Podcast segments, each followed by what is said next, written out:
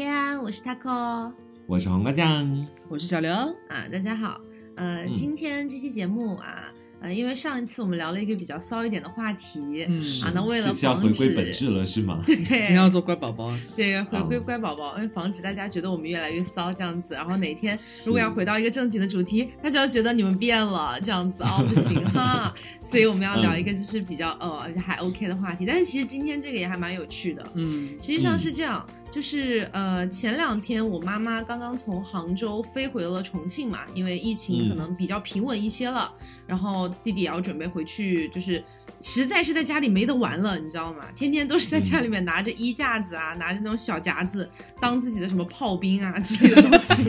就感觉孩子已经快疯了。太无就妈妈说带还是对太无聊，带他回去，然后那边还好歹有一些小朋友可以一起玩。嗯，可以见见爸爸，对，已经在这边待了两个月了嗯，所以呃，就是因为弟弟已经回去了，然后同时机缘巧合吧，啊、最近接到了一个活儿，哎、就我们一个朋友麻烦我嗯帮他们录制的一篇文章。然后这篇文章讲的是一本书，日本的一个很畅销的书，叫《窗边的小豆豆》啊，搞不好有很多的听众听说过，黄瓜酱肯定没有啦。啊，那可不一定。我知道这本书是一本好书，好。对，所以呃，也是因为机缘巧合，读到了一下这本书，然后才惊觉，就是自己原来之前对弟弟的一些教育的一些方式可能不太正确。嗯，甚至说是啊非常错误的，对，然后呃，今天所以可能主要想来跟大家一块儿探讨一下，就是关于小朋友的教育这件事情。嗯，当然啦，嗯中间可能也会讲一些，就是我们小的时候做的一些让家长可能啼笑皆非，甚至是说就是想要恨不得没有这个孩子的 这样的一些事情。嗯，他最近发生的一些事了，他弟弟真的非常好玩，有非常多的轶事可以和大家分享。所以你嗯你你觉得最有趣的是什么？最有趣因为你现在让我回想弟弟有趣的事，我脑海一片空白弟。弟最有趣的事，就是我那天跟你说，就是有有一天，就是呃，我后来不是解除隔离嘛，十四天过去之后我就放出来了。放出来之后，弟弟就是对我非常的爱，就是嗯天天就是饼干姐姐，饼干姐姐你陪我玩吧，嗯就这样子。然后呢，嗯有一天他妈妈在那个房间里边在刷手机，然后他好像是在算塔罗吧，还是干嘛，好像在忙自己的工作。嗯，然后呢，我就教弟弟。教着教着教着，他要去上厕所，他大号。哦，这件事情，弟弟在他自己上厕所嘛，我说你自己可以吗？你自己可以拉臭臭吗？他说我可以，然后我说好，那我在外边等你。然后他解决完了他的事情之后呢，他就从那个卫生间传出一声大喊：“饼干姐姐，你会擦屁股吗？” 他问我我会不会擦屁股，然后我整个就很震惊。我会帮自己擦，但是 我就我我我 我就有点嗯就是有点哽住，我说哦，我不会帮别人擦屁股哎，你喊一下妈妈吧。然后他妈妈，然后妈妈没有理他，你知道吗？然后我说你大声一点再喊，他就用力吃奶，妈妈，我拉好了，我要擦屁屁。然后妈妈出来帮他擦屁屁，对，就是我没有嗯想到弟弟会要求我帮他擦屁股这件事，弟弟从来没有要求我帮他擦屁股，哎，多么私密的一件事啊！哎，可是你们小的时候都没有就是要自己的爸爸妈妈帮你们擦屁股吗？这样子肯定有啊，但是不会哦让这种、这种非亲非故的姐姐帮他擦屁股。对你可哦想他有多么的爱我。嗯，他都不敢让我这个亲姐姐帮他擦屁股。对，他是怕你可是怕臭到亲姐姐，所以可以臭饼干姐姐？怕自己亲姐姐手上沾上粑粑，但是饼干姐姐没关系。对，然后所以为为什么想也是想到这个话题，就是昨天晚上还发生了一件也是关于弟弟的轶事。昨天晚上我妈是十一点钟凌就已经快到他们他们的凌晨了这种概念了，给我打电话嗯说。嗯，怎么回事啊？我的那个就是 App Store 自自动扣款扣了，好像几个月来有好几百块钱了。嗯我说怎么会有好几百块钱？你是买什么东西了吗？在什么 A P P 上面？他说也没有啊，然后显示是什么休闲娱乐，你知道吗？嗯，然后他就想说，哦，那可能是弟弟的那个游要摁到戏，啥了？可能。对，可能是游戏里的内购付、付款了这样子。然后已经好几个月了，一扣一次就是五五五十多块钱、七十多块钱这样扣。对，然后我我就我就很震惊，我就开始看他那个到底怎么回事，然后最终发现是弟弟可能点了一些什么别的游戏里面的内购这样子，然后一不小心就每个月都在扣款。对，我看到有一个什么猫咪的那个 app 的 logo，就是有一只猫每个月都在问妈妈收起来。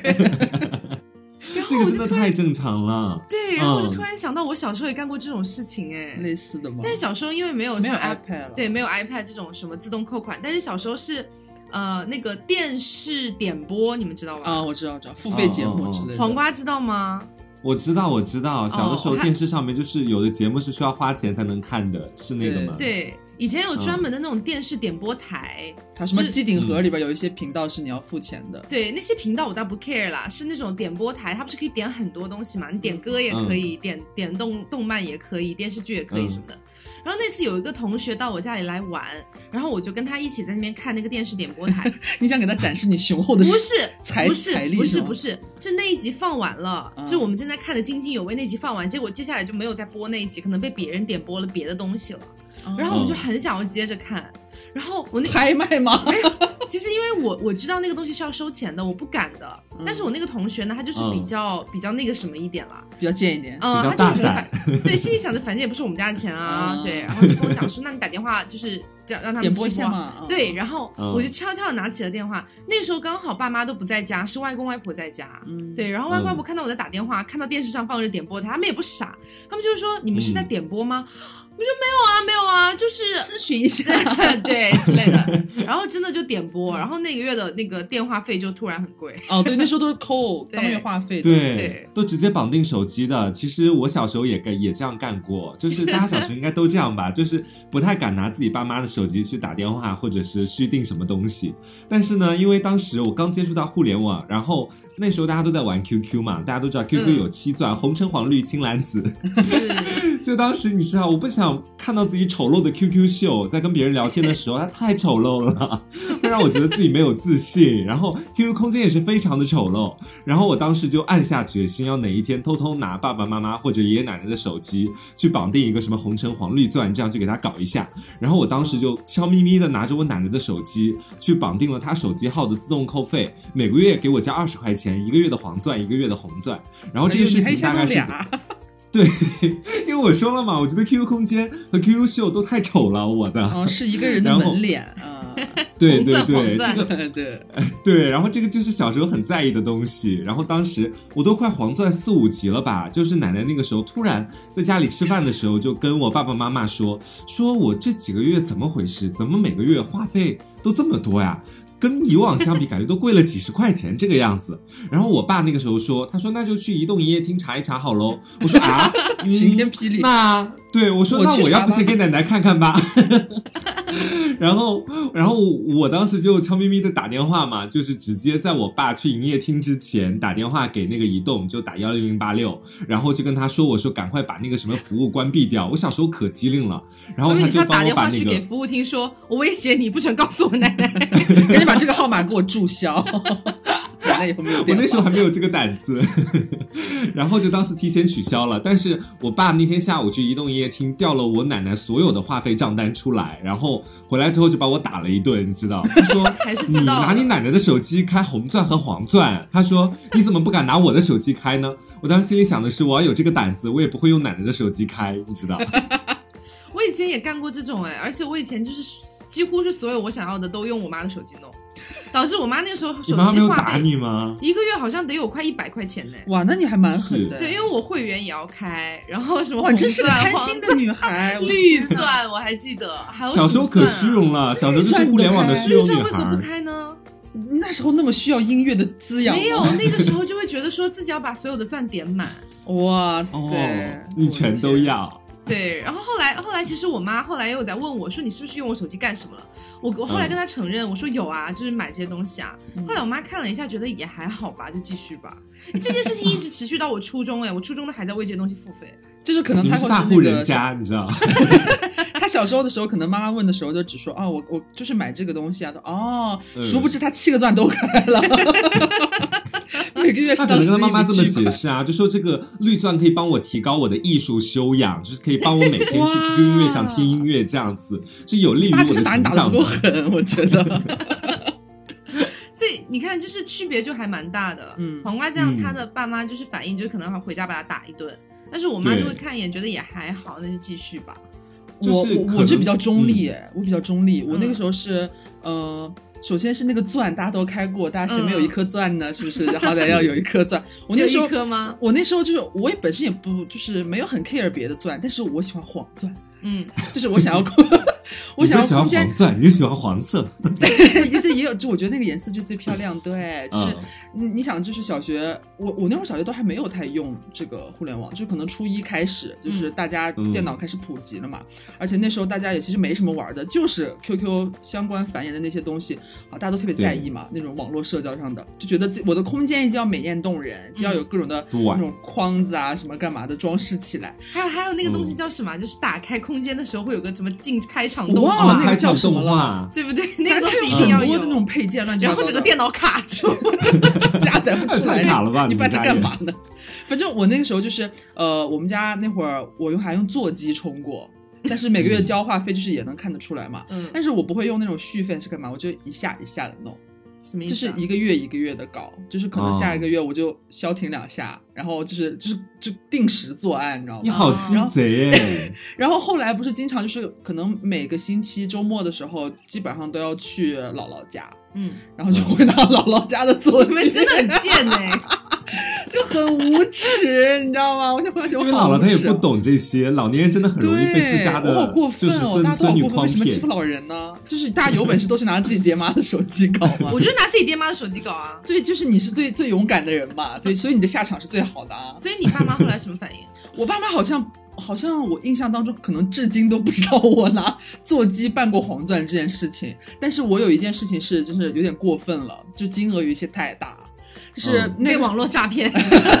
那倒是没有，就是就是那那个时候大家都还没有智能机嘛，就是嗯。普通的那个、那什么系统来着，反正就是以前普通那种直板的那种机子，嗯。啊，诺基亚、三星那种。然后呢，我爸那一段时间，我可能是大概初一左右的时间吧，我爸那时候刚换了一个新的三星，一个超级超级薄的一个手机，嗯，很贵本身就，然后他拿回来我就玩嘛，里边有一点点游戏，我就好喜欢，我好酷、哦。然后那个时候莫名其妙迷上迷上就是东方神起，就是追星的开始，我就好想要听歌哦。可是那个时候就是家里边还还没有电脑，我就无意之间发现了，就是手机。虽然不是智能机，但是也可以上网嘛。我就去百度，然后也可以就那么屁点儿大的一个屏，你知道吗？你还要点那个 M P 三那一栏，是就是往上嗯就摁那个下键，然后那个把它滑上去。我找到那些歌之后，我就听，殊不知那是在走流量的，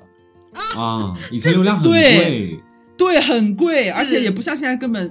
哪有现在这种什么很多就是每个月几个 G 的那种套餐，根本没有这种流量那时候都是。几十兆、几十兆的买。对嗯30对对对对，可能就对五兆、十兆、二十兆这样，嗯基本上就这样了。然后呢，我我也不是专门的，就是我我那时候我不清楚这个东西是怎么样一个扣费机制，它是有多么的昂贵 这种感觉，我就只是啊有气球，我要听气球，然后又有什么什么是 The 多大 The Way You Are 什么的，我初一吧。还是小学六年级啊，就是左右大概十二岁左右这个时间，然后我就反正有一天晚上就是。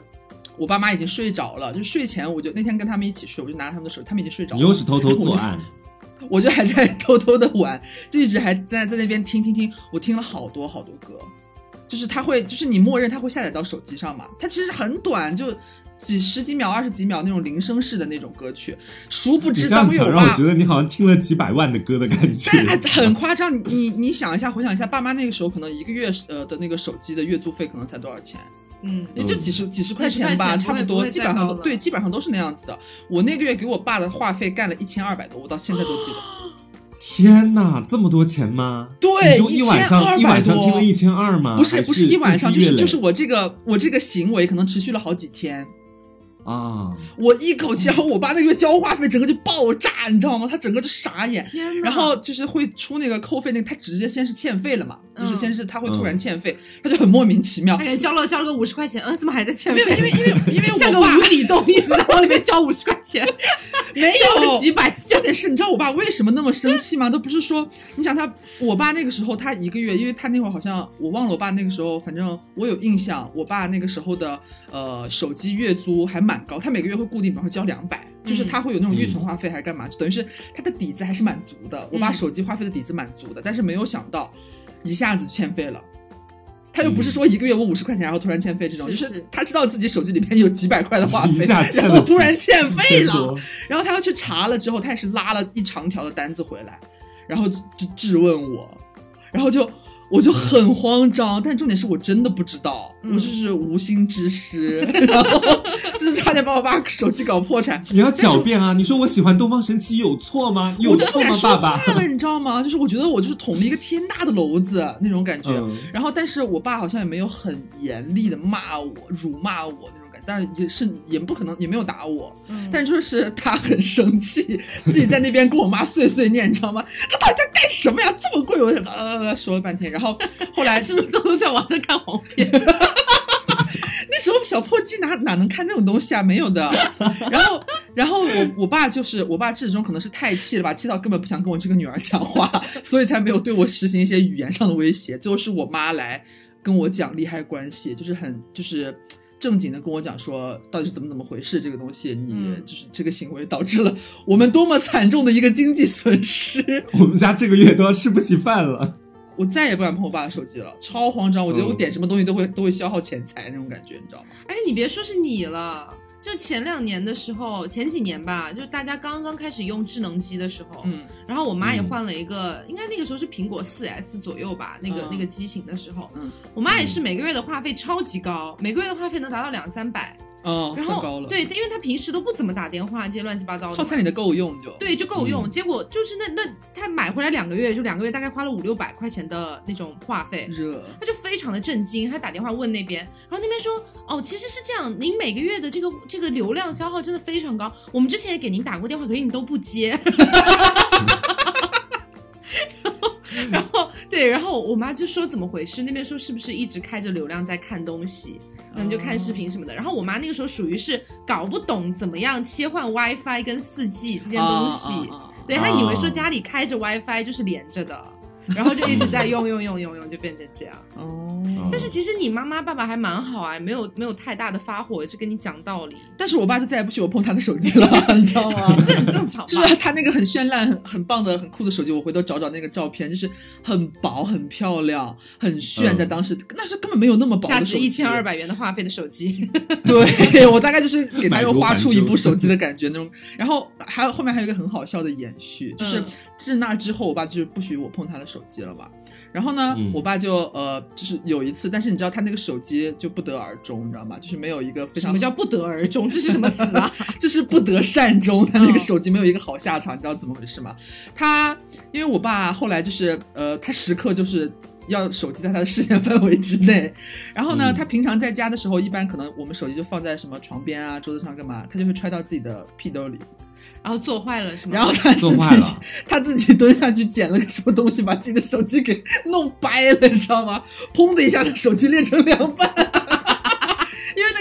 太薄了。然后我整个想笑不敢笑，让你不让我玩，你看你现在自己战战兢兢放到活该哦屁兜里边，就很好笑。你这让我想到，就是我的那个最大额的一次消费也挺好玩的。就当时自己玩那个赛尔号和摩尔庄园嘛，你们小时候应该都会玩过吧？对。然后里面就有各种超能 No No 啊、超级拉姆啊这些东西。然后当时因为。然后，因为我玩赛尔号，你知道赛尔号是一个需要练级的游戏，就你的各种精灵必须要达到一百级才是满级。但是我每天玩游戏的时间太少了，我基本上只有到周六周日才能玩两个小时。这个我恐怕练到我今天这个岁数，可能也只有两三个一百级的样子。我觉得，就是就当时可能想要走捷径，然后当时就发现了万能的淘宝，然后就在淘宝上面开始去看各种各样的商品，然后当时标准了一家店之后，开始去鼓吹我妈，就是跟她说，我说你要不要去办个 U 盾，这样你以后可以在淘宝上购物或者干嘛的，而且淘宝上的东西都特别的便宜，的真的是。对，然后我妈当时就相信了嘛，我妈当时说行啊，她说那你会弄吗？你带我去银行弄这个样子。呃，她竟然让我带她去银行弄，然后我当时的时候就说好啊，然后我带她去那个银行里面去开了那个 U 盾，然后呢，我跟我妈妈说，我说就是这东西你搞不懂，它比较复杂，U 盾密码什么的，就我们两个都知道密码，我说你比较健忘，这样的话就知道密码之后，就算你忘记了，我也能够记得，对，然后就提醒你，这样的话就不用再来跑银行了。然后我妈就相信了贱女儿一般的我，然后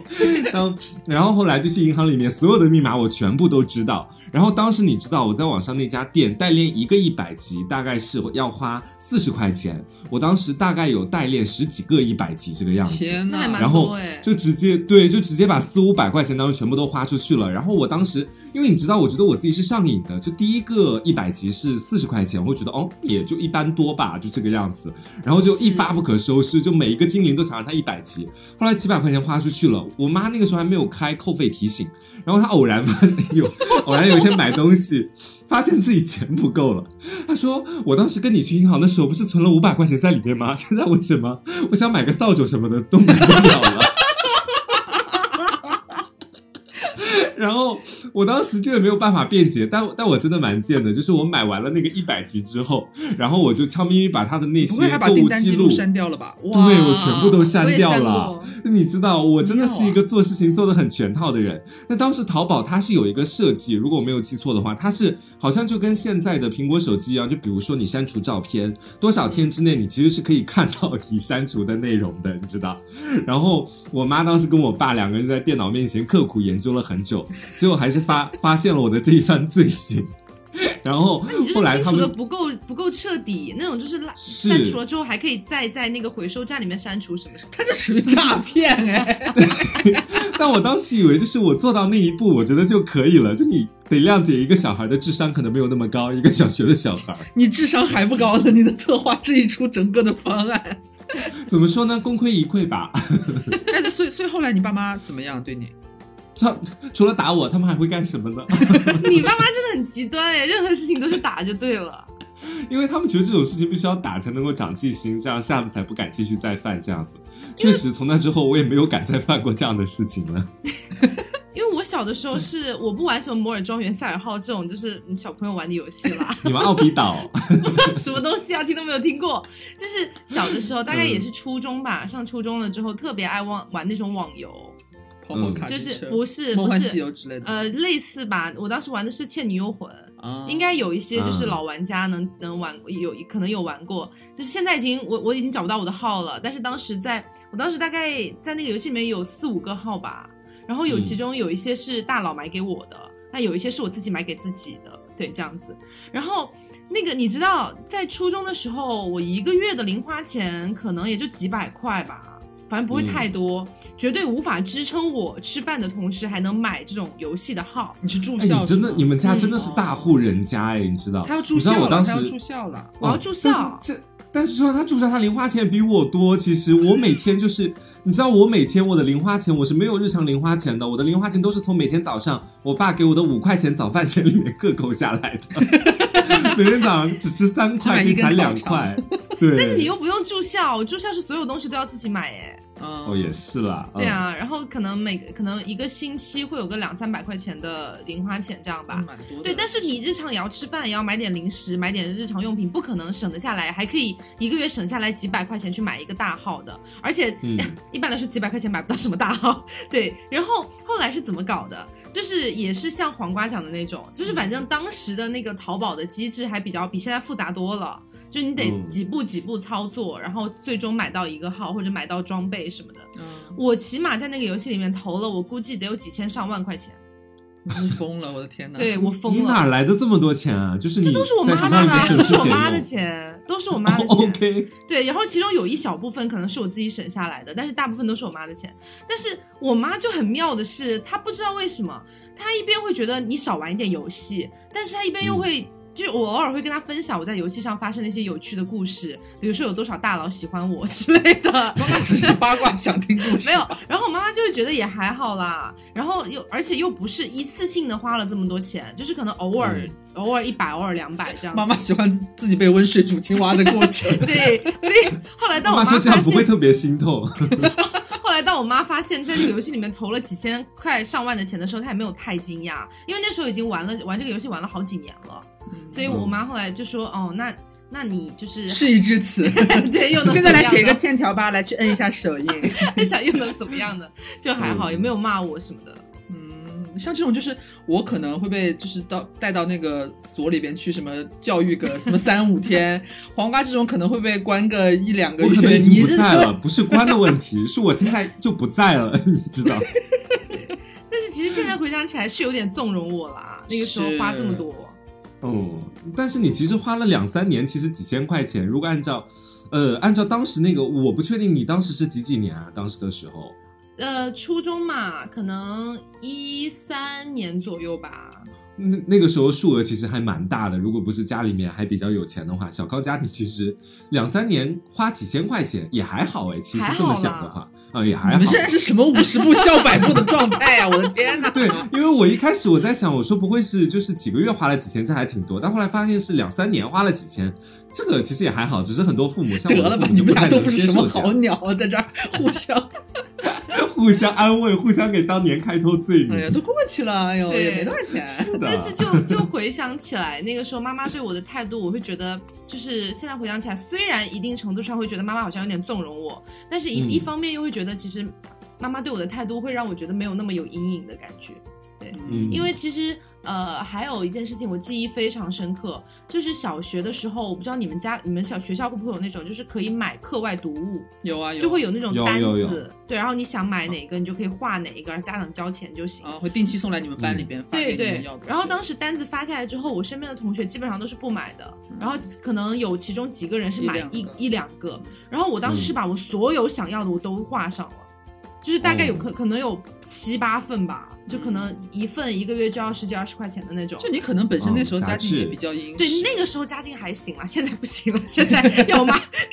给我花几千块钱，我妈做不到。然后但是但是当时我记下记忆很深刻的就是我画上的那些书，因为它那些课外读物也不是说是随便就来的，它都是什么可能跟科学相关或者跟别的东西相关这种，然后我就会拿回去给我妈看，我妈就会通览一眼，然后发现确实没有什么就是那种奇奇怪怪的书，然后就说好，那你明天去交钱吧。就一一本都没有跟我商量过，对，然后我就记忆还蛮深刻，就是奇奇怪怪的书，有一本恋爱修养，被女儿勾了起来，没有，因为 如何勾搭大佬，这个直接给我办，就是一年的，好吗？学校直接给你发一年。女儿的恋爱很重要，女儿以后需要拥有很多男人才行。殊不知学了半天，最后找到了女人。对，所以就是。就是回想起那个时候，就是妈妈会对我想要学的东西啊什么的，不会有太大的意见。除了有一些，比如说我的架子鼓，她觉得是男生学的，不让我学。就除了这一类的之外，这方面有一点对，几乎说我几乎我想学什么，她都会让我学。所以，我我这个真挺好的。对，想想还挺感谢我妈的。对，就至少其实你你是有一定的那个自由度在其中的，就是就感觉你是可以去选择自己喜欢的东西，然后妈妈给你买单，你就会觉得说哦，我喜欢这个东西，家里都支持，我也蛮开心的。对，但我小的时候教育方式就不太一样了。我小的时候是要交换的，你知道？就比如是说我小时候特别喜欢看一个连载的那个侦探悬疑小说，现在说侦探悬疑小说其实都有点过了，就是一个给小孩看的悬疑读物吧，就叫做那个冒险小虎队。你们知道吗？不知道，不知道。Sorry，就冒险小虎队，就是几个人组成的小团体，他们在书中就一起去探案。然后呢，每每一个章节都会问你一个问题，你要通过特制的那个显形卡，把显形卡按在上面，才会知道那个问题的答案。就是还蛮有意思的那种那种。对对对。那然后当时我对这个很感兴趣，而且就是小孩嘛，其实看一点课外书什么的，就是无关痛痒的这个事情。但当时我必须要通过我的学习成绩来进行交换，你知道，这就是我觉得说有的时候不同的教育方式可能给孩子带来的影响是不一样的。就好像是说，Taco 那边他可能跟他妈妈的教育方式可能更加会让他觉得，呃，如果我自己喜欢什么东西，那我就可以去跟自己的爸妈提。但我这边的话，我可能我父母给我的。教育方式就是，如果我喜欢什么东西，我需要拿我自身的一点优秀的成绩啊，或者什么其他的东西来跟父母进行交换，是这样的一种关系。所以说，嗯，这么一想的话，其实，在自由度上，对孩子来说，其实还蛮欠缺的。这会不会也影响到我们后来的一些做事的一些思维啊？因为其实你这么说的话，我会回想起来，长大了之后，比如说我想要什么东西，当然长大之后我想要什么东西，我不会再回头去跟妈妈说，妈妈，我想跟那个男人谈恋爱，把那个男人给我抓过来，妈妈把他买过来。但是我会觉得说，我如果想要我想要得到这个人的话，我只要自己想要得到他，然后去尝试就可以了，而不是需要用我自身的什么东西去换这个样子。对我其实，在感情当中，你还别说，我觉得说还是有一定影响的。在感情当中，可能我会觉得说，呃，如果你想要他对你好，你必须要拿出自己身上不一定什么处子之身和贞洁这种东西去交换啦，就是可能是你身上比较宝贵的东西。如果别人突然无缘无故的对我好，我可能第一反应不会是他比较喜欢我，我的第一反应是他想从我这里得到什么吗？需要我拿什么东西去跟他交换吗？就反而就比较机警吧，可以这么说。那嗯我就不会这样想哎，有人对我好的话，我就觉得嗯，算你有眼光，你是有恃对，无恐算你有眼光。对，如果我如果我我我要，如果我希望另一个人对我好的话，我也不会把前提设定在我要他对我好，所以我就要先对他好，我不会这么设定。对，哎，可能这就是不同的教育方式，可能长大之后对小孩的影响吧。其实，嗯，因为其实刚刚开头的时候也讲到那本书嘛，其实就那个我感触还蛮深的，因为当时在录那个那个书的解读，我是录那个书的解读啦，然后嗯，呃，它里面写到了提到了一些这个书里面的一些故事，你知道吗？我差点把自己读哭哎，嗯，什么故事是？很很触动人的那个内心的小朋友的那种纯真，你知道吗？因为那嗯本书我大概讲解一下，可能其实有很多听众知道啦，因为这本书的那个销量其实真的很高，就是说是日本的一个女作家叫做黑柳彻子。然后，呃，她她回忆自己童年的时候，在一个叫做日本巴学园的地方，然后上那个小朋友的一些课程的一些故事。那个时候刚好是日本的战争年代啊，对，所以呃，那个时候其实大部分的学校呢，可能都是比较可能死板一些的学校，但是他他那个作者的妈妈就是一个非常开明的妈妈，就觉得说。女儿的好奇心其实非常旺盛，在别的学校被老师认为是那种不不不太乖的小孩，然后就把他女儿送到了日本巴学园，然后在里面发生了就是很多很多你觉得像桃花源一样的故事，你知道吗？就是嗯会会呃，里面有很多就是像他一样被送去的不乖的小孩，然后女主从小特别爱讲话，就特别爱讲话，但是在别的学校呢，老师就会觉得她是一个就是叽叽呱呱的对话痨，嗯就每次都让她闭嘴。但是她去了那个巴学园之后，那个校长第一天见到她就让她妈妈先回家，他说学上学是孩子自己的事情，要跟孩子自己谈。然后就先给他尊重嘛，然后那个时候女主才五岁，哎，不是女主啊，是作者，作者。作者才嗯。五岁，然后就跟那个校长叽叽呱呱讲了四个小时，但是啊这四个小时当中，校长都没有打哈欠或者就是敷衍，因为小朋友很容易就看出来大人在敷衍的，他就很嗯认真、很开心的也听他讲，然后这样过了四个小时，哎，然后四个小时之后，嗯女那个作者实在没有可以讲的了，然后校长就跟他讲，好啦，那从今天开始你就是我们学校的一员了。哦，哦这个对孩子来说还蛮重要的。对，就这种事情，包括后面发生的很多，因为里面有非常非常多的小故事，就是打动我的，还有一些类似于说什么，他们上课的时候是可以就是自己去选择自己第一门课想要学什么，然后自己自学，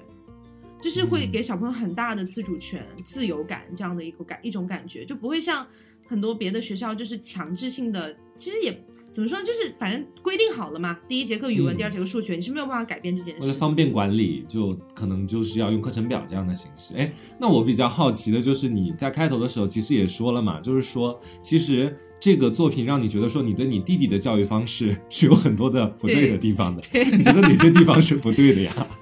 对，因为是这样的，就是呃，大部分时间是我妈妈在教弟弟，然后嗯有的时候我妈忙不过来了，她就会让我过去教。那有的时候我妈在教弟弟的时候，就会经常出现像各种短视频平台当中的那种视频，就是小朋友可能拼音拼不好啦，或者说数学算不对啦，家长就可能会有一点大发雷霆的感觉，就是怎么这个都算不对啊，什么之类的，会这个样子，会吼嘛。然后嗯每当这个时候呢，我就会充当一个和事佬的角色，出去跟我妈妈讲说：“好了啦，不要这个样子啦，本来就很难啊，他还很小啊，这样子，反正就和事佬。但是呢，一旦轮到我，因为基本上是我会我会被妈妈派出去教普通话和英语这样子，嗯，然后我就在那边教我弟弟，可是他有的时候真的你会觉得他怎么这么不用心啊？就可能上一秒刚刚讲完，下一秒再问他，他就忘记了。嗯，哦对这种感觉，然后你就会这这种这种事情逐渐累积，次数多了之后，你就觉得很崩溃，你就觉得他根本就没有在听你讲，然后这时候你就会发火了。但我可我我也不会打他啦，就是会发火，就你你怎么会连这个都不知道呢？刚刚才讲过怎么，就开始开始吼嘛。这时候刘总就出来当和事佬，我很少当和事佬了，还好人够多。就是就是，毕竟是人家就是妈妈和就是亲妈妈和亲姐姐在教亲弟弟，我也不好去插手。但是我就会那时候我还在隔离，就是其中有一嗯次，他就会默默的打开门，打开我我对我会开一个门缝，然后在那边悄悄看，然后关上门给那个大仙发发微信，我说大可又在骂弟弟了，大仙就会问怎么了，就给他讲啊，小小朋友可能就是他本身就很容易分心，嗯，但是嗯大大人会容易，因为你是一个成年人的心态嘛，你就会觉得。我上一秒才跟跟你讲，我只是说白了，好像让你下一秒来复述一下，你就不记得了，大人就会生气嘛，跟孩子不在一个频道。对。然后读了这本书之后，我就会发现，就是好像一，我首先没有给他任何的很好的尊重。就虽然一开始我坐过去会跟他先和颜悦色，我说好，那我们今天来学英语好不好？这是暴风雨前的宁静。对，但是其实这对他并不是一种尊重，而是嗯我好像在扮演一个要和你很亲近的人，但其实我心里面想的是赶快给我学，嗯，就是根本就没有在尊重他作为一个独立的个体。这是我觉得后来我我有在反省的事情，就是读了这本书之后啦。但现在没办法，弟弟已经走了，下次吧直。接没有赎罪的机会。对，下次然后姐姐也忘了。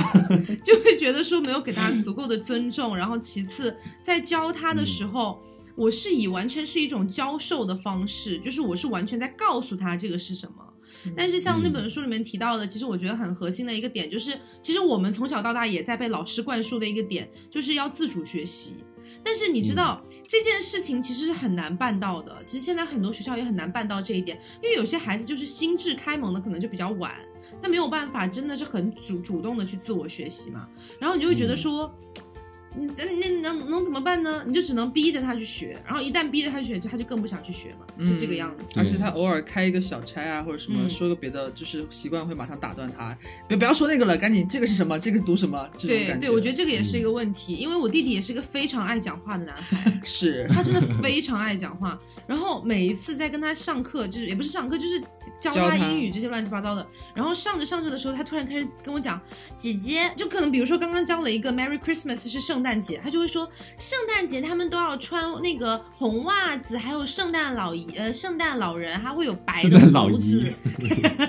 然后有什么鹿他们要送礼物，就会讲叽里呱啦讲很多，你知道吗？嗯，然后他可能是想让你夸他，我觉得就是你说到圣诞节，他他就会不是他就是。他会突然想到，根据你刚刚上一秒在教他的东西，他会延伸到很远的地方去对，然后想要跟你、哦。想要告诉你一些别的有的没的。对，然后一、嗯。每次遇到这种情况的话，可能我会听他讲个几秒钟就受不了了，我说快点回来继续啦，对，然后就把他思绪嗯就拉回来这样子。但其实我现在想想小孩很容易，分心。我现在想想，就是小朋友，其实他现在才五岁，你知道他已经在学什么程度的英文了吗？很难，嗯，他已经在学几乎是上初中的英语了。很夸压力张。会不会太大了单词几乎很真的是太夸张，因为当时我妈把我派过去，然后给他教英语，突然那个 iPad 上面发出了一声 poem，就让我就让我去理解它是什么意思，我突然反应不过来是什么词，你知道吗？我想了嗯半天才想起来是诗歌，哎，然后我真的 怎么会五岁在学诗歌这种词，还有 subject 这个，就觉得这种词应该是五六年级学的吧？对，甚至是初中了。对，然后他真的在学这些东西，然后自己还能记下来。其实每次教完他之后，我又会觉得啊，其实他已经很厉害了。对 他已经认识很你会觉多字了，嗯，就是其实已经完全超出他这个，就是按我们那个时候好像嗯。应该有的那个水平，他已经超出很多了。对，他现在才五岁，他已经就是可以，就是因为我有一次，我第一次就是让我去教弟弟，嗯。是教那个语文嘛，你教什么就？是妈妈妈妈那天要去美容，妈妈那天坐在家里边嗯要用 Taco 的美容仪，就想要自己变美一下，就是没有没有功夫，然后 Taco 在算塔罗要干嘛，实在没有人选了，你知道吗？就是也蛮不好意思过来麻烦我说小刘，你可不可以教他一下这个，教一下弟弟这个，就让他复习一下前一天的那个字。是他姐夫啊。OK，然后再念一下那个故事，然后再预习一下后面一课。我说哇，我光听觉得好像还蛮多的。然后我坐到那边之后，他有一本蛮大，像小时候咱们美术书什么那种比较大的那种书。然后我就问，我就问他和妈妈说，我说有几页？他今天他要搞几页？然后妈妈就给我翻啊，就这个字啊，这个词，这个故事，然后下面我数数一共六页，就是他要一下子学六页。我本身就觉得哇，好厉害哦，然后就教他嘛，就教教他说，我没有想到他其实就是比比方说他一页可能有有个十五个字，我只需要、我可能只需要教他三到四个这个样子，他都记他自己都已经认识了。然后读那个故事的时候是我最震惊的，我以为就是可能都很多很多不认识，他读不下来，可能会经常断断续续，但是他其实都认的，他基本上可以把所有的就是一整篇的给我讲故事讲给我听，按照那个。就偶尔可能这个字想不起来，扇扇子的扇，我不知道怎么读，这个念什么呀？然后你告诉他一下，他就会记得。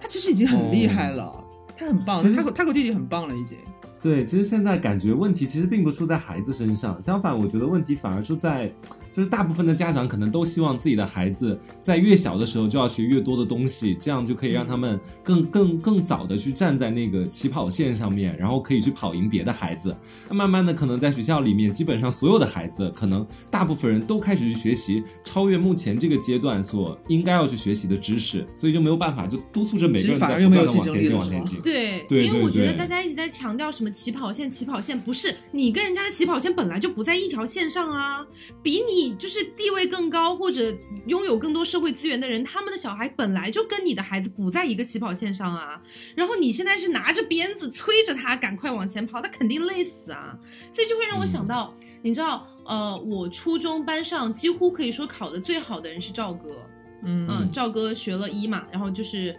呃学校也非常好，忘了那期节目有没有讲过他是什么学校的，还是不要讲了。对，反正在上海一个很好的学校啦。对，嗯然后呢，呃。我回想起来，我初中的时候跟赵哥聊过我彼此的小时候是怎么过的，因为我本身就不算什么学霸了，我就是很中等的水平，所以我也没有资格去代表学霸发言。但是赵哥是真实的学霸哎，因为他当时几乎几乎上在我们初中的年班级里面是可以排上前一二的这种感觉的。哦，你们学校本身也是好学校，本身就是重庆非常重点的重点，嗯对。嗯然后呃，那个时候我就跟赵哥聊，我说，因为哦，我想起来为什么了，因为有一次家长会，我见到赵哥他爸爸，他爸爸真的很夸张，干嘛？他爸爸开家长会就是还是比较正经啊，嗯但开完之后会跟我们班男生打成一片，一起约去网吧打游戏，啊，啊，对。对，真的吗？真的很有意思。然后就是他，然后赵哥就会跟我们讲说，家里面就有很多那种什么小霸王啊，什么游戏机啊，乱七八糟的。爸爸特别爱打游戏，然后他妈妈又是一个，就是好像以前是那种射击运动员，对，就是一个非常冷静的女人。哇哦，对，赵哥跟我讲过一个，冷静的女人，赵哥跟我讲过一个他爸妈超小时候超好笑想着什么时候，射死你。不是，赵哥跟我讲过一个他们他小时候超好笑的故事，说是他妈妈因为非常冷静嘛，多年以来培养的一种冷静感。因为你在射击的那一刻，你不能手抖啊，嗯对吧？嗯，然后有一次，他妈妈带赵哥去那种商场里面，就是呃去买东西还是玩还是干嘛的，就赵哥走丢了。啊，对，这个走丢了就找不到了，找不到了之后，他妈妈非常冷静的回了家，啊 离开了。对他妈妈非常冷静的妈妈说：“回了家。先让我冷静一下，回家。然后，然后他爸爸就问他妈妈说：“女儿女儿呢？妈妈说好像找不到了，认真对。然后他爸就疯了，你知道吗？他爸就疯了，让他跑去那个商场里面去找他，就是这样的一个故事。但是重点在于他爸爸，他他爸爸真的非常有趣，就是小时候是带着赵哥一起玩游戏玩大的。嗯就是可能经常一起打打游戏啊，出去玩啊什么的，就很据他说是很少有那种就是逼着他要去学一些什么乱七八糟的东西。嗯那这就和大家刻板印象里边的学霸的家庭成长环境真的不太一样。对，所以那个时候我就会发现，为什么赵哥他好像更愿意自主的去学习。那个时候哇，才初一初二哎，我真的是没有那个心思，我还要自己去钻研去学习，我巴不得赶快把作业做完，赶紧去玩。但是赵哥就不会，他就会觉得这个东西学好了再说，这样子。嗯，他不会觉得说学习对他来说是一件强制性的事情，这样也就不会有后面的逆反心理啊或者什么。他会觉得说，那我自己把这东西做完，自己去发现其中一些嗯自身比较感兴趣的点，这样他对学习可能就是会更容易达到自主学习的那个层级一点。对，所以我觉得这也是现在很多中国家长的一个误区吧，就像我像我妈妈一样，就是一定要弟弟学超过他这个年龄段应该学的东西，而且嗯就是像我之前提到那个《窗边的小豆豆》里面那个日本八学园的教育理念，一直延续到现在，很多日本的学校都在参考这个理念去做，是什么呢？嗯就是说。给孩子安排一定程度的学习任务，如果说他上午就可以做完的话，下午咱们就出去散步，而不是再给他啊安排更多的东西。嗯，就让他去多接触做每天该做的事。对，让他去接触更多的大自然啊，去强健自己的身体啊，什么什么的啊，我就觉得好羡慕哦。然后我跟我妈妈也聊过这件事，我说你没有考虑过，就是给弟弟减减少一些负担吗？减负。对他现在才五岁耶，他学好多，哦，对他每天要学好多东西。然后我妈妈就会说：“可是你真的不知道。”他说他们的那一个就是妈妈圈子里面，对，就说是现在的小孩如果不上奥数的话，连小学都上不了。我心想，不可能吧？九年义务教育哪有这一套？不是，他说的是好小学。哦，意思有有一些小学是要有自主考试的小学，入学资格之类的。对对。然后，然后我就会非常的费解，就是为什么会有这样的一个情况发生？可能首先肯定还是咱们国家人数比较多啦，这个肯定是摆在这儿的。但是就是就觉得小孩子活得很辛苦。就我一代一代都小孩子过得很不开心，对，而且是越来越辛苦。我弟弟才五岁，他就要学初中的东西，然后他马上就要面临去学奥数。然后我妈会给他报一大堆的班，要给他培养思维，让他去学围棋，然后让他培养艺术氛围，让他去学画画，然后让他强健身体，让他去学空手道，就学太多了，你知道吗？跟我小时候没有区别。主要是 一个是人多，还有一个是大家现在经济条件都越来越好了，其实，所以家家户户基本都能给孩子啊报上这个班，报上那个班，然后呢，大家都在学习，然后竞争就越来越激烈，人又那么多，这样的话，每个孩子你如果自己身上不会点什么的话，感觉家。长其实自身在外面跟别的家长一块聊天的时候，也会觉得自己脸上无光，这样，再让他们自己也非常害怕孩子输在起跑线上这回事儿。就整个大环境其实就这样。自己啊，就是听这么描述的话，觉得自己家长也不能叫虚荣心，就是还是觉得好像他和孩子也是绑为一体的啦。但是会觉得孩子被比下去，其实也是自己被比下去，你知道这种感觉。因为那天我我教弟弟的时候，坐在那边也是他说着说着聊开别的嘛，我听他讲，嗯，然后。我我就逗他说：“我说弟弟，你知道你后天就要回回重庆了吗？”他说：“我知道呀。”然后他就开始又又想到了什么，然后他开始自说自话说：“嗯，他就他他就其实就是要表达说，可能回去之后，呃，冠状病毒会慢慢好起来，所以我有很多课 要重新开始上了。”然后我说：“你要上什么呀？”然后他没有任何就是抱怨的情绪，就是很 就是很可爱的，很可爱的，就是有点呆呆的，然后就是张嘴跟我讲他要学什么，跟那个什么什么老师。呃，回去那个什么那个什么什么老师要教我画画，然后还有什么什么老师要来家里，我要学钢琴，我还要和什么什么老师学空手道，记得可清楚了。然后围棋我也可以继续学了，不不不，给我讲了四五种、五六种这样子，我就我突然一下子不知道该就是如何和他继续欢乐的聊天下去，有一点心疼，你知道吗？但是小时候的我，但是又没办法说什么。但其实我觉得现现在还是有好慢慢好一点起来，因为随着慢慢很多就是八零后、八五后，包括九零后马上开始当爸当妈之后，我自身就可能是还没有生过小孩，但是我有看就是我的姐姐，我姐姐生小孩，对，就是我姐姐她生小孩大概也就两三年的时间吧，我姐姐是八九年的，其实也就类似于半个九零后了。然后她当时跟我去聊她的一些育儿经啊什么的，她自身本身学历也相对来说比较高，是研究生。然后我说：“你觉得对自己小孩会严或者干嘛的吗？”她说：“其实我以前也想过，就是她会觉得说，小孩子在她生出这个孩子之前，她当然对他会有很大的期待，但是好像就是在产房里面把这个孩子生出来之后，就注意哦，她接下来讲的这个话，不只是我在他那里听说过，我在其他好多人那里，包括刚做爸爸妈妈的哥哥姐姐那里都听说过，他们都说，就好像是孩子刚出生的那一刻，你看到自己的孩子的时候。”这些年轻的爸爸妈妈，他们马上脑袋里会想的真的惊人的一致，他们都觉得说，我这辈子只希望他健康开心就好了。就这个话真的很奇妙，我听了好多次，在很多就年轻的爸爸妈妈那里，所以我觉得说，可能随着新一个年代的爸爸妈妈们开始去养自己孩子的时候，这个情况应该会稍微好一些。其实也有很多稍微老一辈的，就是可能比呃，可能是七零后啊，包括。呃，八五八零初这样子的一些家长，他们其实，在之前很多包括网络上的一些说法啊等等的，也其实跟这个差不了太多。就是虽然大家跟着这个孩子慢慢长大，你对他的一些期许啊什么的，会被你当初刚刚看到这个孩子出世的时候的那种心情，就是呃慢慢的被覆盖掉了。但是实际上，你回头回到最开始去想，我生这个孩子是希望他怎么样的时候，大家基本上都会说希望他健康快乐。嗯。而不是希望他传宗接代，或者希望他钢琴十级之类的，希望他以后赚大钱，嗯，希望他以后当官。其实这个让我想到我家里面的那两个小孩儿。我先前不是说过嘛，就是有一个小孩儿是我的侄女，就是我先前的那个在广州的一个哥哥他的孩子，然后放到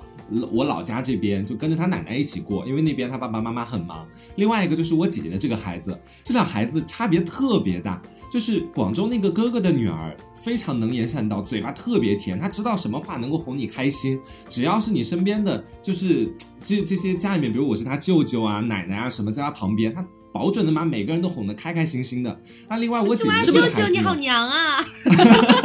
那我可能会打他，你知道吗？但是。但是我姐姐的这个孩子呢，其实说真的，就有一点点小小小的，就是不太不太爱说话，但是他很有自己的想法。你知道这个孩子非常奇妙，我每次跟他见面，他不叫我，在家里见到其他长辈也不叫，他每天都活在自己的动画片里，他会假装自己是动画片里的某个人物，对着空气讲话，摆手说嗨这样子，你就感觉她是一个活在自己世界里的小女孩。然后一般在家里面家庭聚会或者干嘛，你就会非常明显的感觉到一个小孩，就是广州那边我哥哥的小孩，把家里每一个长辈都哄得。团团转都很开心。那另外的一个这个小孩呢，我姐姐的孩子就在角落里自己在玩，自己在演自己的动画 片这个样子。对，但你想想想看，一般我在想，如果是我的爸爸妈妈，可能小的时候看到我身边有一个这么和我年龄相仿的亲戚孩子，他心里面我觉得时不时可能也也会跟我讲说，你要活泼一点啊，跟身边的孩子多讲讲话，多去讨长辈长辈欢心啊，嘴甜一点啊，这样的话就会大家就会比较喜欢你嘛。妈妈可能会跟你这么讲。然后我私下有的时候跟我姐聊天，有聊到这个，我说，呃，就他的那个小孩，就什么名字就不说了。我说他其实就不太爱讲话或者干嘛。其实我姐那个时候知道我想表达是什么。她说，呃，我其实一直都知道，就是就那个孩孩子，哎，总是会。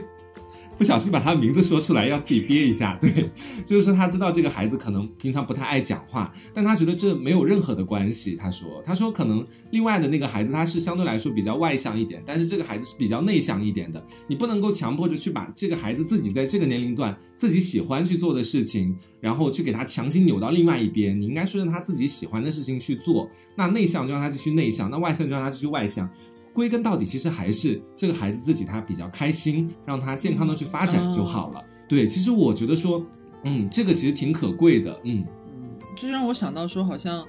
很多家长在潜尤尤其是孩子小时候，他们会潜意识觉得，好像外向是好的，内向是不好的。嗯，就是你要你要多说话，你要活泼，你不可以一个人待在那边总是不讲话，一个人老是做自己的事情，对别人爱答不理，就是他觉得内向是不好的。但是就有点。就感觉说，就是内向还是外向，都其实都是性格的一种，没有说哪一种是不好的，哪一种是好的。就是黄瓜讲这个，让我突然想到这一点。他内向也没做错什么，可能他或许就是哪怕就是家长真的其实希望自己的孩子活泼一点的话，他或许可能只是在现在这个阶段，他是表现出这样的状态。他可能到随着年龄的增长，如果他自己。呃，比如说上学啦，经历一些什么事情，他自己的性格搞不好也会有一个自然而然的转变。当然，也有可能继续保持他内向的性格，那他就是他的特点啊。我是觉得说，很多家长希望小孩外向一点，一个是因为可能啊，在家庭聚会的时候 social 比较那个一点，还有一方面可能是他们会觉得说，外向的小孩以后更容易跟人相处，人际关系会处得更好。但是这没有错，但是我其实觉得，并不一定是非得要。就是外向的小孩才能够跟人处得好，而且甚至是有一些，就是有一些有一些种类的工作，他们根本不需要跟人相处。就举个例子，如果说你的小孩是有点外向，但是他假设他在物理方面真的就是个天才呢，他以后就是要去物理研究所干活，他不需要跟人相处。需要他跟谁 social？对你为什么非要在小时候把他这个性格强行转变过来？对他来说，这人生对他来讲没有任何的一个，对他来说没有意义，这个意思。每天跟自己的烧杯讲话。而且我觉得说小孩其实。对，我觉得小孩其实非常的敏感和聪明的。大部分小孩其实他们什么都知道，你以为他不知道？就如果这个小孩他自己觉得说，我想要当外向的人，我想要长辈们都喜欢我，他如果是这样的话，他肯定会跟自己的爸爸妈妈有一点暗示，或者是间接的表达，比如说自己不开心。但是我那个小侄女真的，你们见到她之后，你们绝对会觉得说，这孩子绝对是很喜欢很喜欢自己沉浸在自己的动画片里的那种孩子，你知道？他真的很爱去扮演自己动画片里的任何角色，所以你就会觉得说，那。那他既然这么开心，他也没有觉得说，呃，外向是一件好事情，那就让他自己好，随着自己的心情开心就好的发展，那就这样就好啦。其实没有必要去刻意扭转他什么东西。长大搞不好是一个内向的演员，喜欢扮演各种有演员的的潜力吗？可以拿不同的剧本。对，而且嗯，就是。说到这里嘛，我就想到现在很多家长的教育方式是，比如说想给孩子培养思维，就去给他报一个上思维的课；想给孩子培养情商，就是给他培养，就是报一个上情商的课。然后其实有的时候我会觉得，可能一方面是因为家长本身他没有太多的时间来亲自的带这个孩子去了解或者学习一些东西，这可能是很大的一个因素。但是我会觉得说，如果家长能够抽出一些时间啊，比如说周末你可能在家真的真的很累了，工作了一周，你真的不想带你孩子出去，那假如说你你就抽出个半个小时左右的时间，这种可以吧？你假如说你带孩子到就比如说小区里面，哪怕只是小区里面走一走。然后看看那边花花草草，跟孩子讲一讲花花草草是怎么样繁衍下一代的，然后这些蜂、这些蜜蜂、这些蝴蝶是怎么样帮助花花草草去繁育的。我觉得这也很有意义啊，就是孩子会在就是亲眼所见，他能闻到，他能听到，他能触摸到。然后去学到这些东西，哪怕你会觉得这些东西可能暂时来说对他小学的一些课程没有什么太大的意义，但是搞不好就会用到以后啊，这是一种就是方式嘛，这种学习的方式，我觉得也蛮重要。对，也会见多识广一点啊。其实，哎，你这个让我想到，对，前两天的时候我听的一个讲座，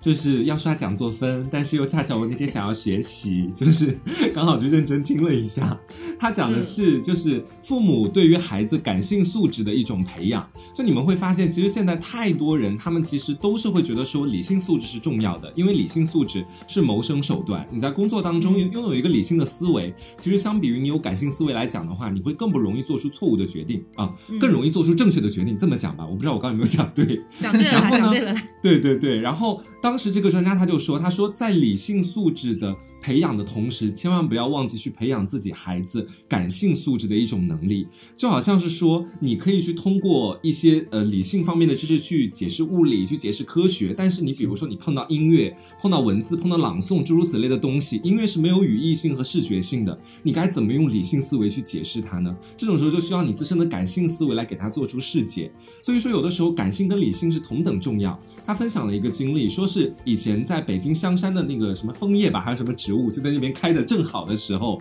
然后他当时去香山那边去玩，他看到很多孩子都是父母带着去玩，但这些孩子每个人手上都拿着一个小本子，然后那个专家就问那些孩子说：“哎，你们这小本子是记什么的呀？”那个孩子很多孩子都说：“哦，这是学校布置的任务，说要把香山上面现在开的所有的植物的名字，因为那上面都会写那植物的名字是什么，每个植物的名字都要记下来，然后认识他们。到回回学校之后，老师要抽查，就是这种感觉，就是好好像是就算是孩子自己去外面领略大。”大自然的同时，也被要冠上去做作业这样的一种形式。然后那个专家当时就说：“嗯，你你说到这个，让我想到前段时间陪我弟弟去杭杭州自然博物馆，还有浙江省自然博物馆。”然后去的时候就看到里面超级多小孩，其实他小孩去博物馆是非常好的事情，但你真的会看到每一个小朋友手上几乎都拿着一个小本子，真的吗？这是他们的作业，都这样。对，就在那边写记录这个骨架是什么什么，记录什么什么什么什么白垩纪什么什么之类的。哦，但我就不一样，因为我根本就没有想到这一层。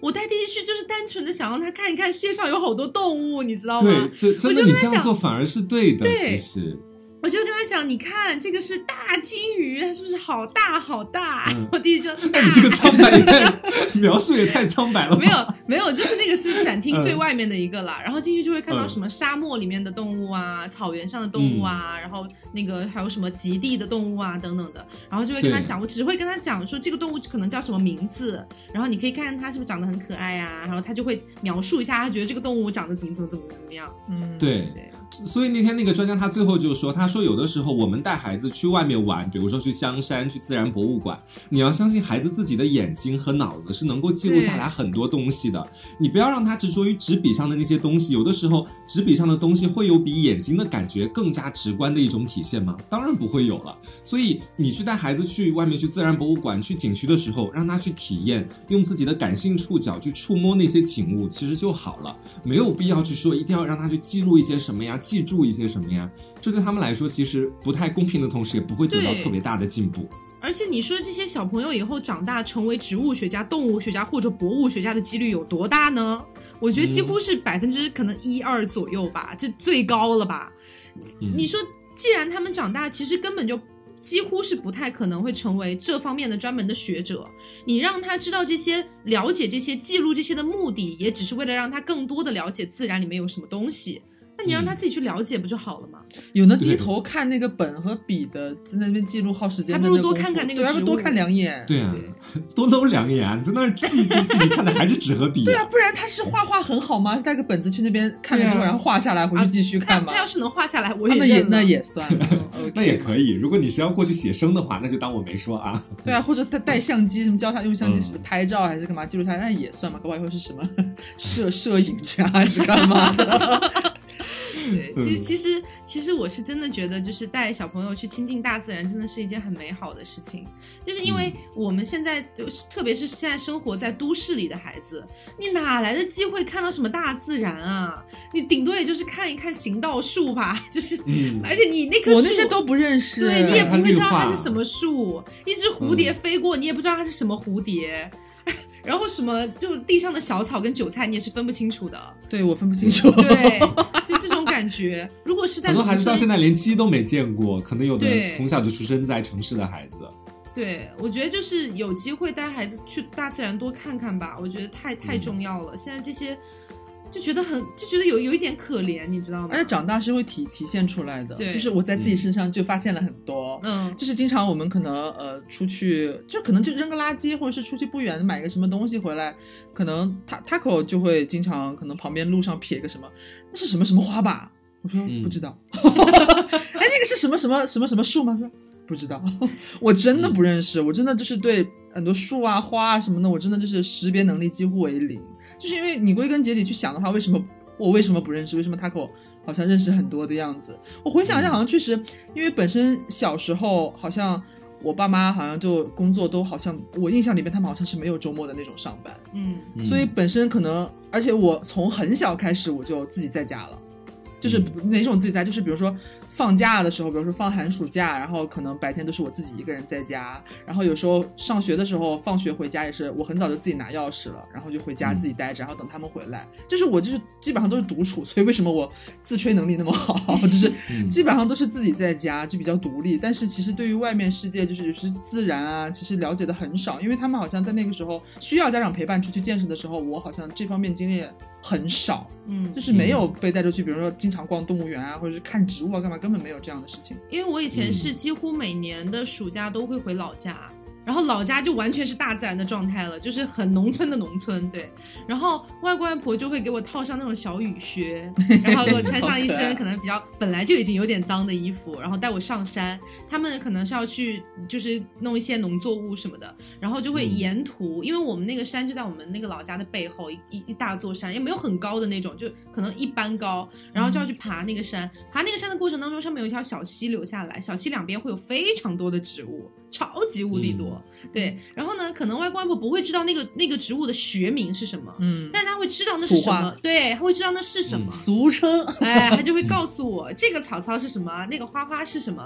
然后路上遇过遇过一个蜜蜂，他可能说，哎呦，不要碰那个，那个可能是有毒的蜂或者之类之类的。啊对，然后你就会慢慢的在这种感觉里面，潜移默化的，这都都是这种嗯学习。然后我就我连我连就是活生生的。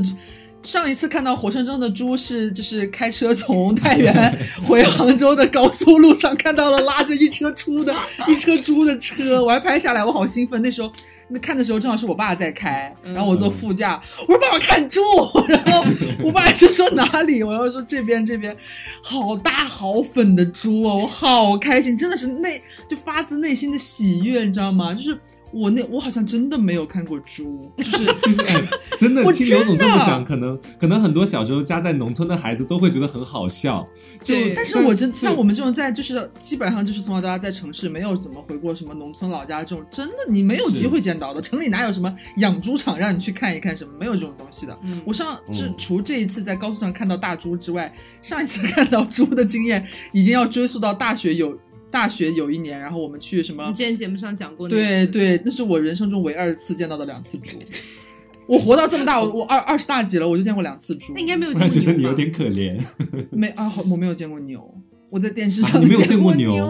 啊我没有在我眼前活生生的看到哎，那你的感觉真的是完全不一样。电视上的牛，你会觉得说它嗯比较硕大，好大、哦，但当你见到真正的牛的时候，你会觉得哇，没有，想到会有这么大的存在。这样吗？就是我会会觉得蛮更大啦，可惜的直观感觉的话，嗯，对对，所以以至于我现在都已经就是已经这么大龄青年了，就是看到猪会发出孩童般的微笑，你知道吗？真的没见过，就是希望大家就是如果说你下次跟我回老家好了，去对啊，我会珍看看惜对珍惜这种出去看看猪看牛的机会。就是大家如果是我觉得可怜哦。哎呦，就是有时候想，我觉得自己有一点点可怜，就是还有就刚刚说的那种路上碰到什么花花草草，问我是什么东西的时候，我是真的不知道。然后说完不知道之后，我的内心就会有一丝有一丝失落。好难过，为什么不认识？然后就开始自己在这边追根溯源，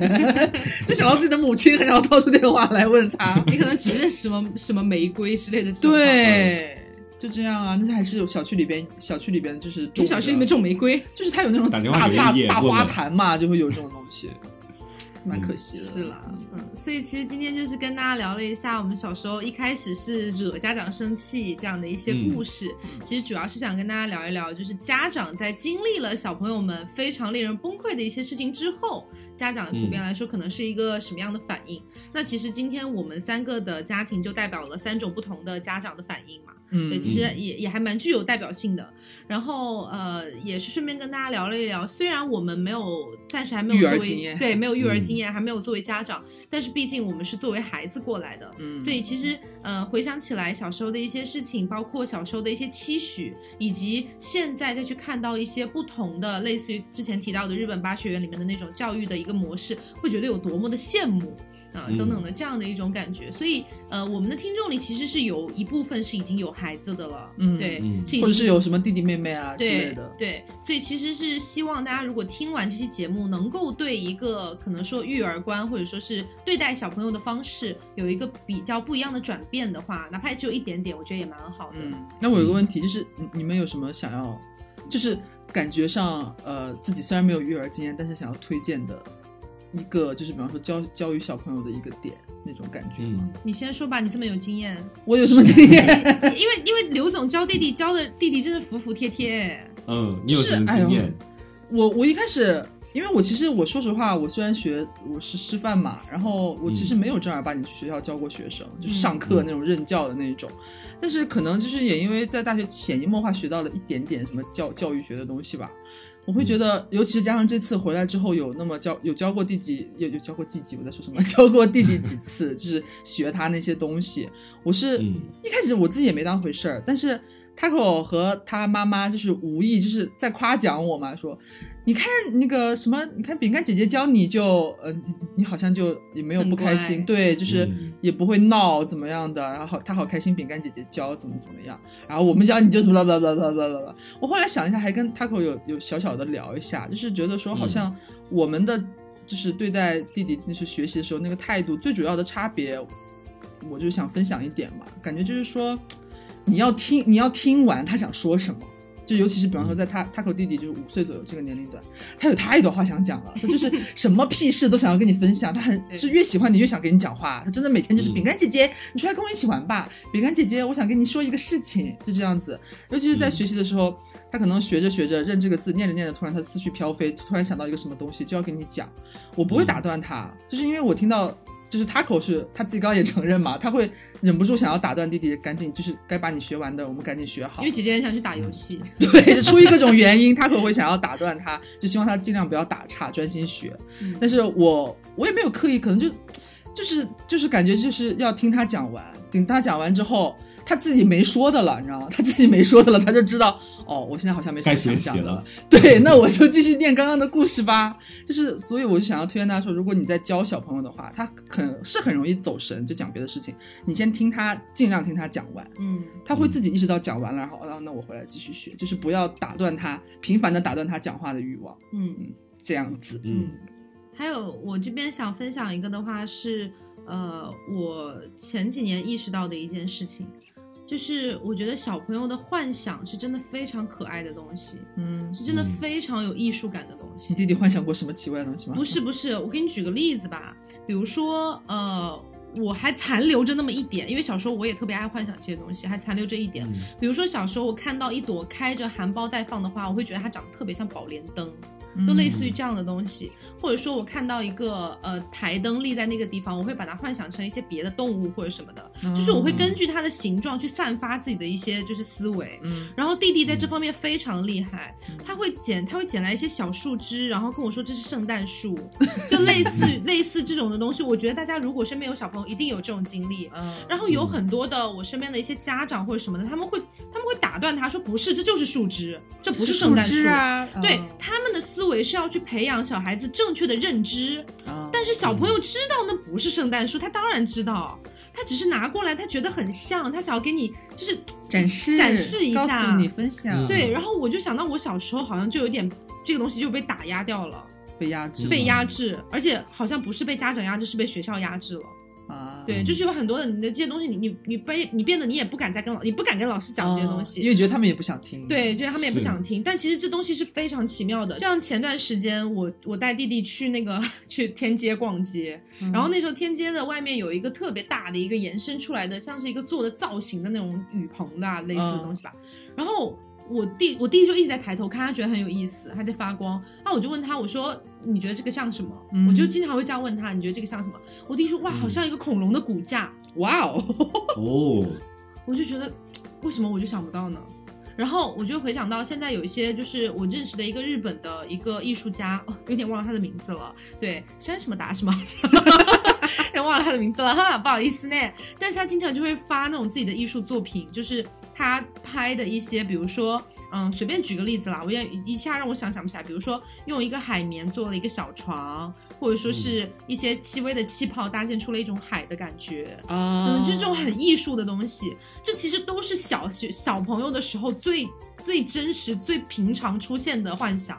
是他们最擅长的事情。对，是小孩子最擅长的东西。看到任何东西，他都会有非常非常多的联想。如果你慢慢的把这种东西给打压掉了，我觉得会少掉很多艺术家。哎嗯是，对，所以我觉得嗯就是小朋友跑过来跟你讲，你觉得这个东西他觉得像什么的时候，你就跟他聊聊嘛，对，你就顺着他在讲，哇，圣诞树，哎哎，那圣诞树旁边我们要不要摆点什么？然后你就可以嗯跟他一起搬来一点小石子，说那这个当礼物好啦。那有没有圣诞老人之类的？跟他继续玩下去就好了，不要破坏他的这种幻想，我觉得太、嗯太宝贵了。不然也会变得嗯容易变得一板一眼的那种对那种思想。嗯嗯，那我再分享一个，对我再分享一个，是我跟我家那个比较内向的侄女儿就相处的一个小小的经验吧。因为我觉得说，我这个舅舅其实就经常在外面在上大学，跟他不太见面，一年能够见面的次数屈指可数。然后这次刚好是因为疫情嘛，在家里待的比较久，然后家里面跟他玩的比较近的亲戚啊长辈都比较少，因为这个小姑娘真的不太愿意跟别人接触。但是我是属于那个比较能跟她玩的比较近的一个人，我会觉得说，呃，就中间有一次发生的一件事情，是彻底拉近了我和他的距离。就以前的时候，我跟他见面，他每次都自己在演动画片，真的是每次。然后我没有办法融入他的动画片，你知道吗？他叫我不叫舅舅，他叫我叫坦克，你知道吧？坦克，坦克，每次见我都这么叫我。我说是因为我很胖吗？然后她哦，对，然后呢，他又不理我，然后呢，我在那之后我就想，我想要跟他去融入，想要跟他做朋友嘛。我就发现他有一个举动，我就开始去观察他，你知道，先观察。我发现他演的动画片里面每一个角色都很爱说“嗨”这样的一个词，你知道，就是。然后我在那之后，我就我我就在私下跟他一起玩的时候，然后呢，他站在我面前，然后我就站在离他一定的距离，我也跟他嗨，我就这么蹲下来，然后他看了我之后马上就笑了，笑了之后呢，然后我又跑到另外一边，又跟他说嗨这样子，然后就你知道，哦 就看起来很傻。对，很傻的那种感觉，但是他是觉得说这个挺有意思的，然后就从那一次开始之后，他就开始慢慢跟我拉近了距离，两个人就能够在一起玩了，并且见我面之后，坦克坦克啪啪啪，也终于不太叫我坦克，会现在已经会叫我舅舅了。就是我想表达的，就是说，如果你想要跟一个孩子进行交流的话，如果你不知道他到底在演绎什么，或者他想表达什么，你先试着观察一下他。如果你想要跟他做朋友的话，你可以先从模仿他的一些动作呀，或者是言行啊这样的一些举动开始，孩子他会觉得说，你跟你在这个时候，在这个玩游戏的期间，人是吗？对我跟你是，你跟我是一类人，你也是我这个幻想世界或是自我世界里面的一份子，我可以跟你继续把这个戏演下去，这样的一种感觉。对，就还其实说到底，归根到底，我觉得我们今天说的都是要尊重孩子自己的喜好和他自己的想法，不要就是拿我们成年人世界里面的那一套规则去完全度量衡孩子他们自己的想法。你应该去学着试着倾听一下他们。嗯你，想想成年人的世界多么的肮脏污秽啊！他他大了总会知道的嘛，没有必要让他这么早对，就。小孩子的世界就纯真善良，不挺好的吗？等他大了之后，实在迫不得已了不，需要教他自己会再感受踏入这个肮脏的成人社会再说嘛。他自己也会遭到社会的毒打了。是。好，所以今天就是跟大家分享了一些我们的一些想法和一些故事，啊，然后也是希望，嗯、每一个小朋友都可以在心里面被播下一颗善的种子，啊，爱热爱大自然，然后变成一个结出童话的果实。对，啊，其实小朋友真的是非常美好的一充满了群创造力。对对，所以呃，也希望就是每一个家长或者身边有小朋友的这样的听众，可以能够呃 get 到我们这期讲的一些点啦。嗯那今天节目差不多就是这样，希望大家喜欢。那我是 taco，哦我是黄瓜酱，我是小刘，别着急，慢慢来，拜拜。拜拜。呀。